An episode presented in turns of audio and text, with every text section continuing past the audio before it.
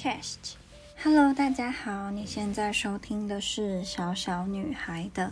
澳洲暴走生活。今天想要跟大家聊，算是一周日常的下半集吗？但老实讲，我有一点忘记我上次说我下集要聊什么了，所以就干脆来讲最近发生的一些事情好了，就也可以当是一周日常了。首先，先讲刚刚热腾腾发生的事，就是呢，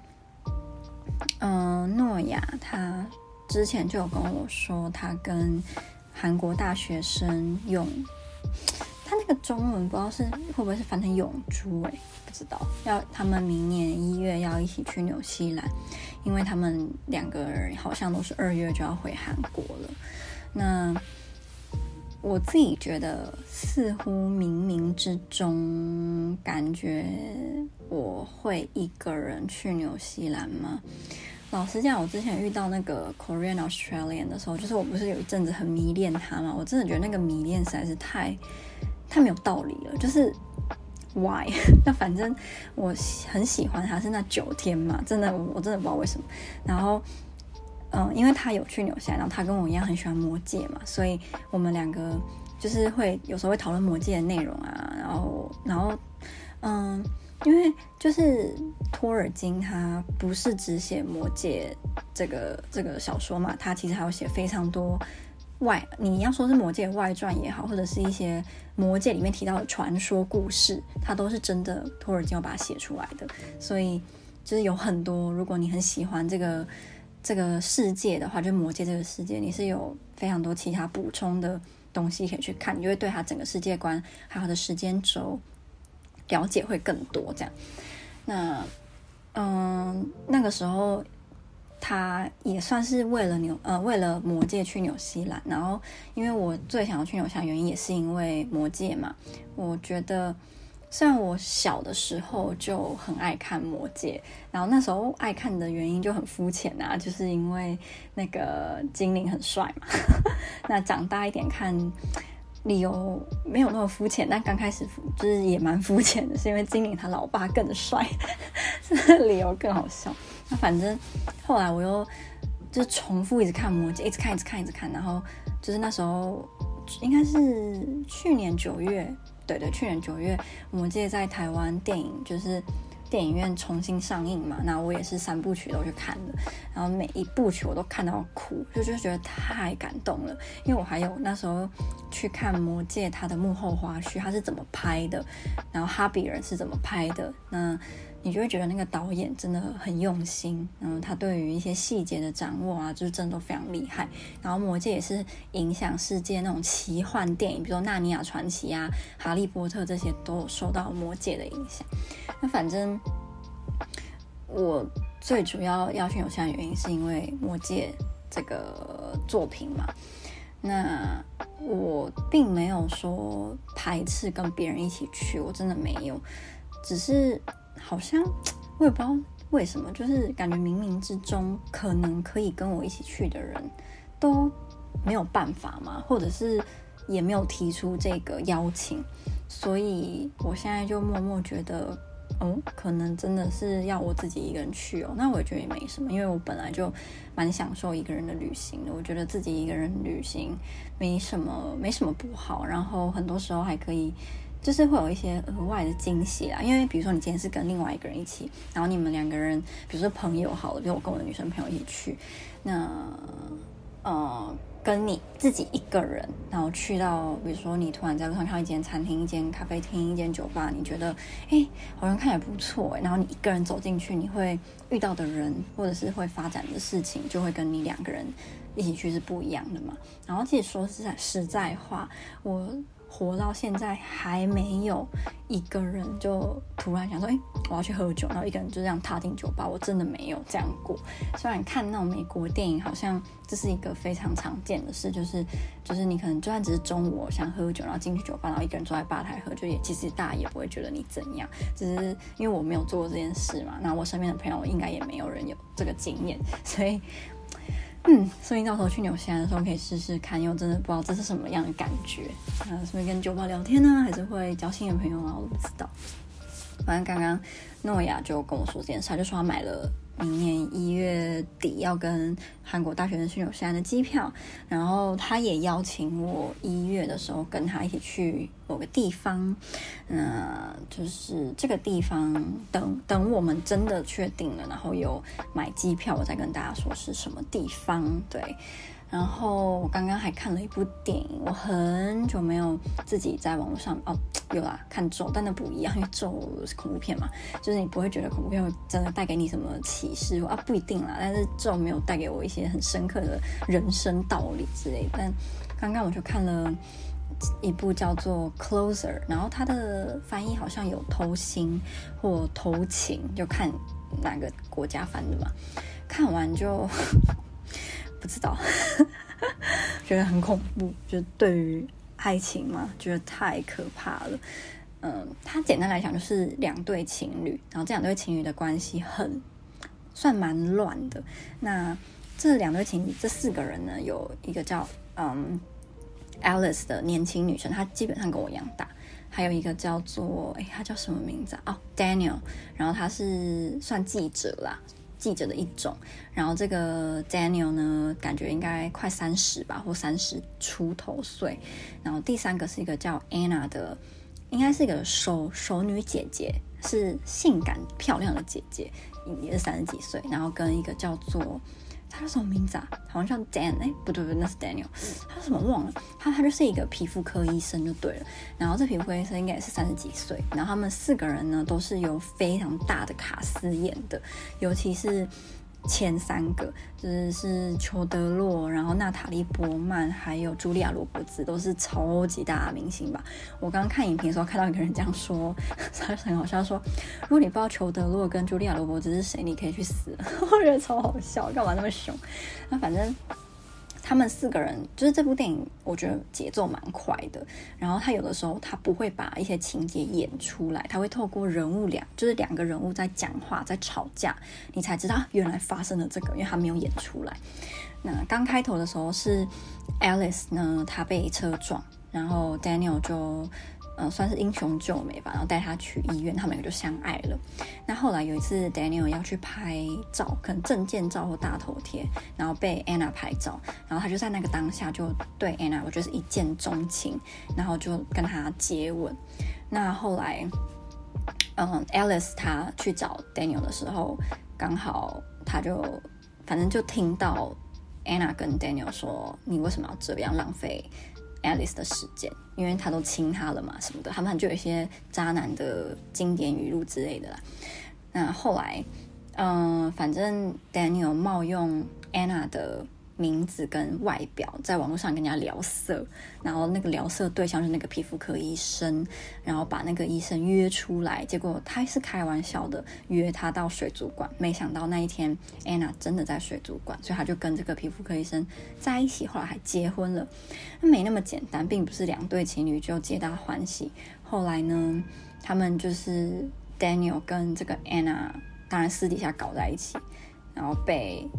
Alice 其实本来就知道他们两个有一腿，但是他没有跟他分手，这这个我真的不能理解。然后后来是应该是 Daniel 亲口跟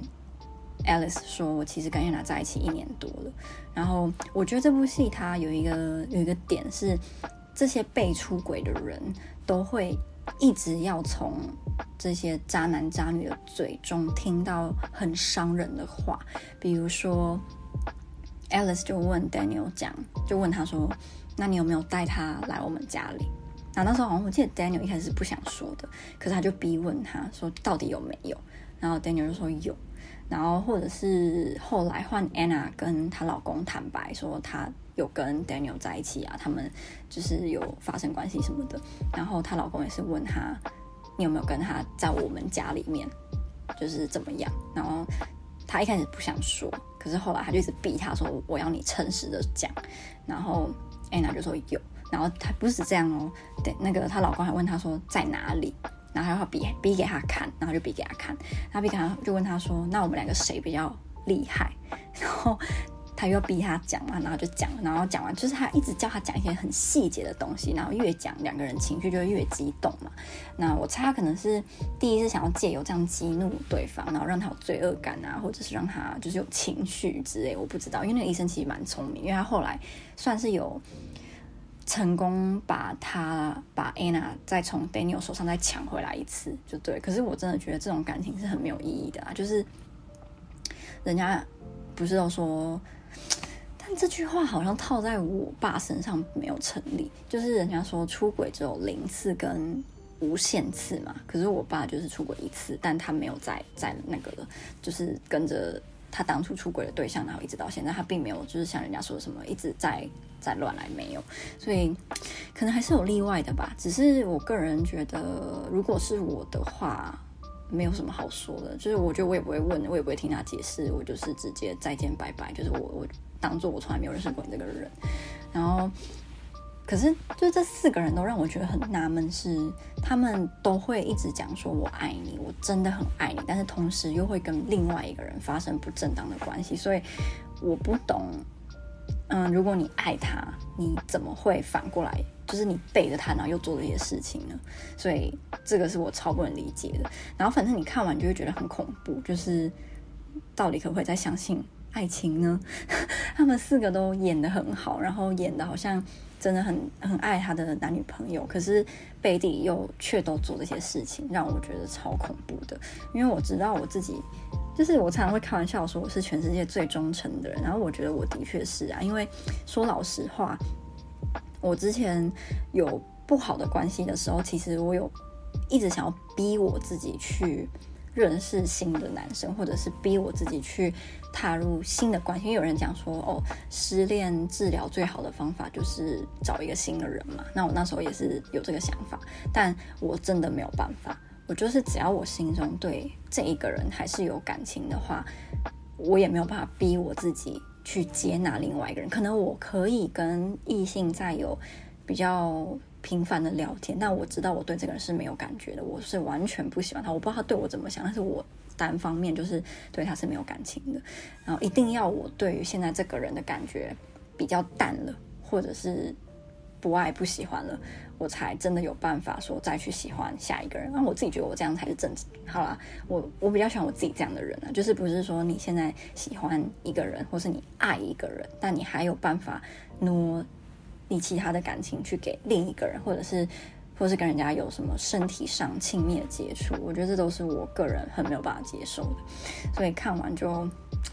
就觉得，哎，我好像是这个世界上的一股清流，因为他那个电影真的是演得太恐怖了，所以我反而就会很质疑说，天哪，这世界上几亿人，该不会只有我一个人是这样吧？那我是要跟我自己在一起吗？如果我可以就是自体繁殖，分裂成两个，然后另一个我是男的，然后高一点、帅一点，我我其实是 OK 啦，就跟我自己在一起也没什么不好，就是就会超有安全感，我知道他绝对不会怎么样，也不会喜欢别人，然后什么的，但这就没有办法，所以，嗯，而且娜塔莉波曼那么漂亮，然后茱莉亚罗伯茨在这个电影里面也很漂亮，哦，我就我还有觉得就是，呃，像。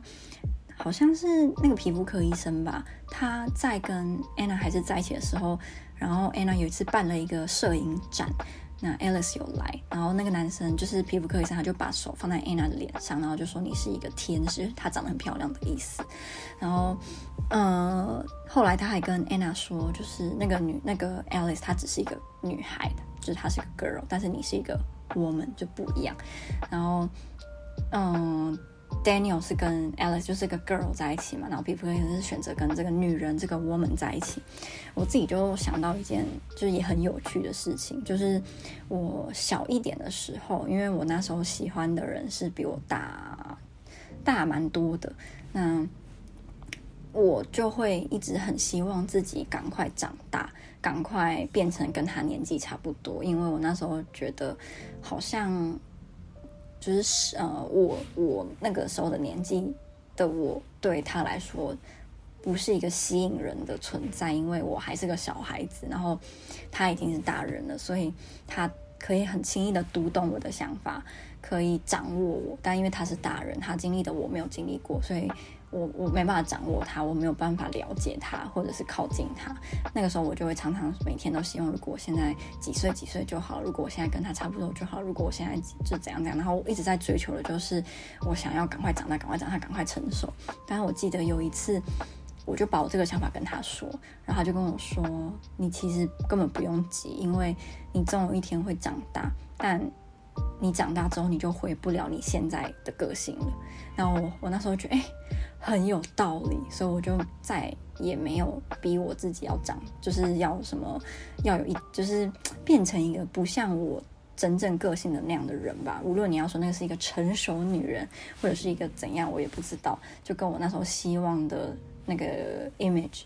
是一样的，我现在就不会再那样想了，因为就是很多人都会想要自己没有的嘛。你现在的女朋友是一个女孩，你可能看到女人的时候就会想说，哎，如果今天我女朋友是她会怎么样？或是你今天的女朋友是女人，那你看到一个单纯可爱像白纸一样的女孩的时候，你可能也会想，哎，如果。我现在女朋友是像那个女生这样的女孩，又会怎么样？那反过来我也可以啊。就如果今天我，唉，但我不行啊，这就是讨厌的地方。就如果今天我男朋友是男孩，好了，我不会去想说，啊，如果今天我男朋友是男人，怎么怎么会不会更好什么的，我就不会啊，就是他嘛。嗯，我顶多会想的是，不知道伟静如果是我男朋友会怎么样？不可能啊，就是完全就是 impossible 的事情，所以想这个也没意没意义嘛。然后应该也不会有，就是我男朋友，如果我有男朋友的话，也不会觉得。不开心啊，因为就知道我又不肯跟我已经在一起，他也不肯跟我在一起，就是这是一个痴人说梦的一个情况。好，然后最后再跟大家说，我今天突然很想要去穿耳洞，就真的很想，我想要穿在那个应该是耳骨吧，那个是耳骨嘛，就耳朵比较外围的地方。耳垂我反而还好，不知道为什么，就耳垂对我来讲吸引力没那么大，但是耳骨那个地方我就觉得很好看。对，可是我有一些担心跟隐忧嘛，所以我并没有真的去做。那可能哪一天就是超级无敌爆炸冲动之下，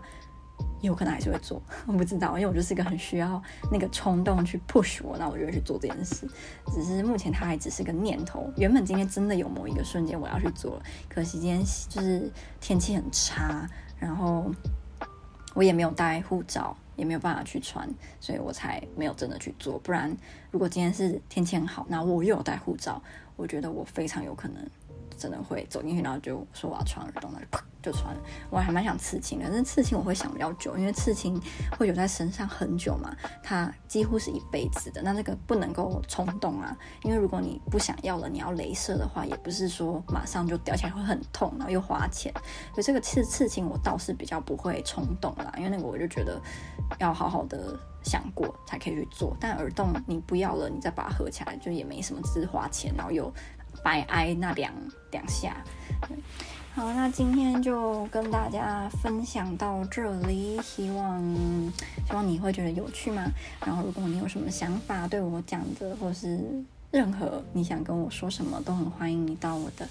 IG Instagram Little Girls Life in Poland 留言或私讯给我。那我们下支呃 Podcast 或 Story 再见，拜拜。